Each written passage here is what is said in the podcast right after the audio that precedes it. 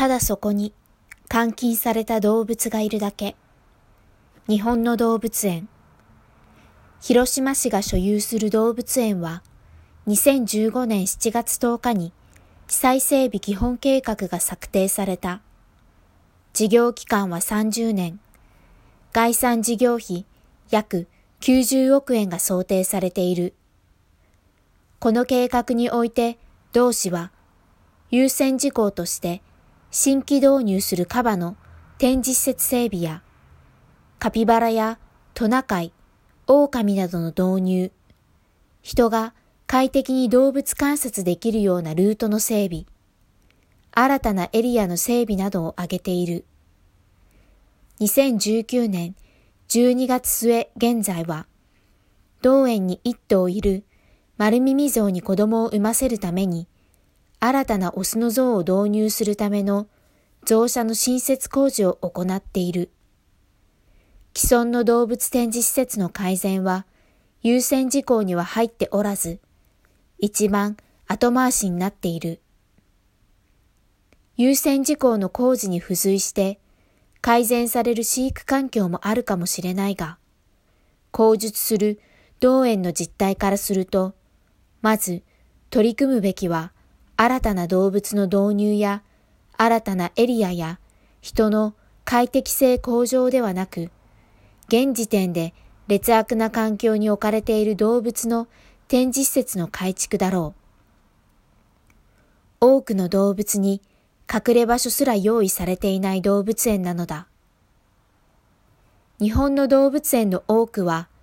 動物の習性や生態に配慮したものとは言えない展示が多い。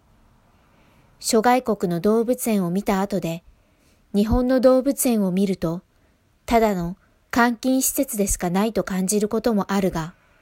広島市の動園も例外ではない。無味乾燥で隠れ場所もなければ起伏もない空間に、ただ動物がいるだけで、生き生きとした動物の姿を見ることはできない。逃げられない苦しみから、象は旗織りという情動行動で気を紛らわせ、虎や豹は狭い高速施設の中を隠れ場所もなく常時人目にさらされながら行ったり来たりを繰り返す。日本の動物園を見慣れていると、これが普通と思ってしまいがちだが、動画にも出てくるアムールヒョウの飼育環境をサンディエゴの動物園と比較してみると、違いがわかりやすいのではないだろうか。さらに、日本の動物園でよく見られるのは、動物との触れ合いだ。安易に集客を狙う目的で実施されるこの触れ合いは動物にとってはストレスでしかない。同園で触れ合いに利用される天竺ネズミ。不特定多数のお触りに利用される彼らの待機場所にも隠れ場は設置されていない。動物園の存在意義として教育がよく言われるが、一方的に動物にお触りしたり、動物の生態や習性に配慮された環境にいない動物を観察をすることに、教育的価値はない。動物園を正当化する側はよく、種の保存を錦の御旗のように掲げる。同園の希少な丸耳象の繁殖計画も種の保存だと彼らは言うだろうが、象が異常行動、旗織りを繰り返す劣悪な環境で種を保存することに何の意味があるのだろうか。種の保存を盾に、個の尊厳が侵されるようなことはあってはならないはずだ。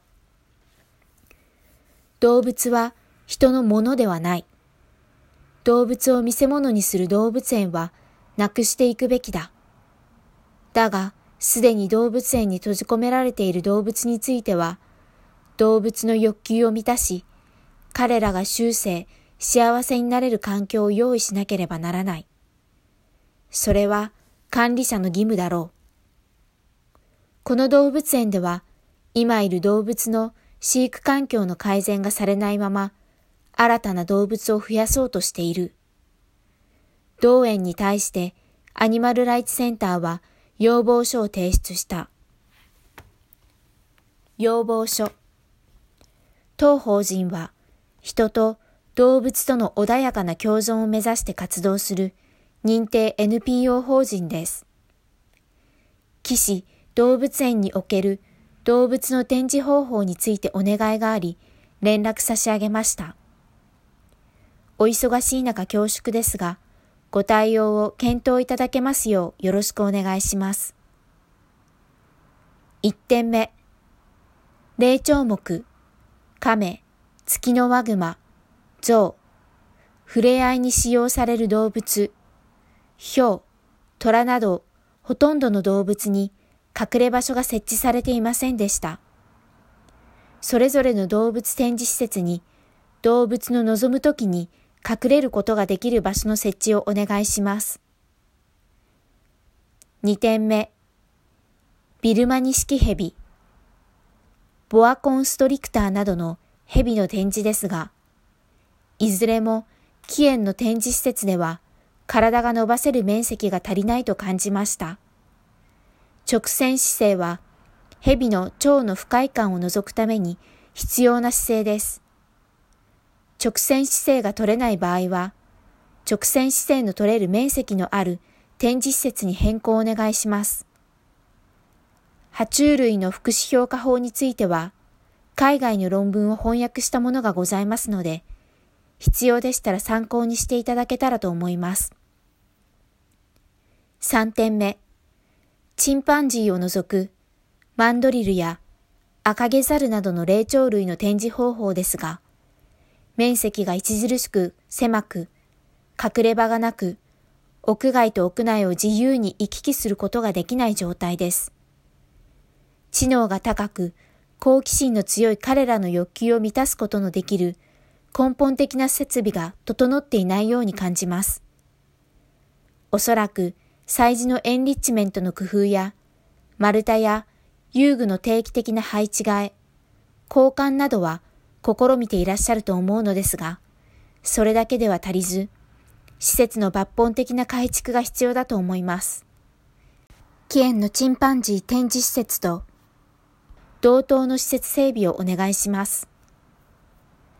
4点目、夜行性動物の展示館についてですが、お引きコウモリ、ルーセットオオコウモリといった飛ぶ能力のある動物を展示するスペースとして、異様に狭いと思います。ルーセットオオコウモリは多頭飼育という問題もあります。動物福祉のある展示への変更をお願いします。参考までにイギリスのチェスター動物園のコウモリの展示方法を添付いたします。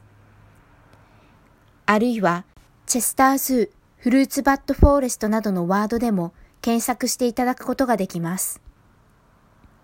ここと同等か、あるいはこれ以上の環境を用意できるまでは、少なくとも繁殖制限をした方が良いと思います。また、夜行性動物では、ムササビ、金果汁の展示施設が無味乾燥で狭く、特に問題があると感じました。動物福祉のある展示施設への変更をお願いします。5点目。アヌビスヒヒの群れの中の少なくとも2頭。脱毛している個体がいました。2019年12月28日時点。植毛か病気かわかりませんが、必要であれば隔離治療するなどの対応をお願いいたします。6点目、動物が異常行動を起こさないで済む環境整備をお願いします。サバンナゾウの2頭では、旗織り行動、アムールヒョウ、アムールトラで、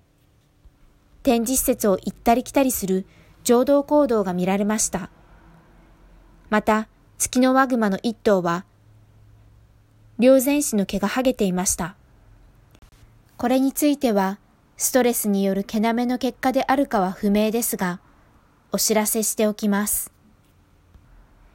異常行動の防止には抜本的な施設の改築が必要だと思います。面積が著しく低く、起伏も変化も隠れ場もなく、動物の欲求を満たすことが不可能な状況だと思いました。参考までに、アメリカのサンディエゴ動物園のアムールヒョウの展示方法を添付します。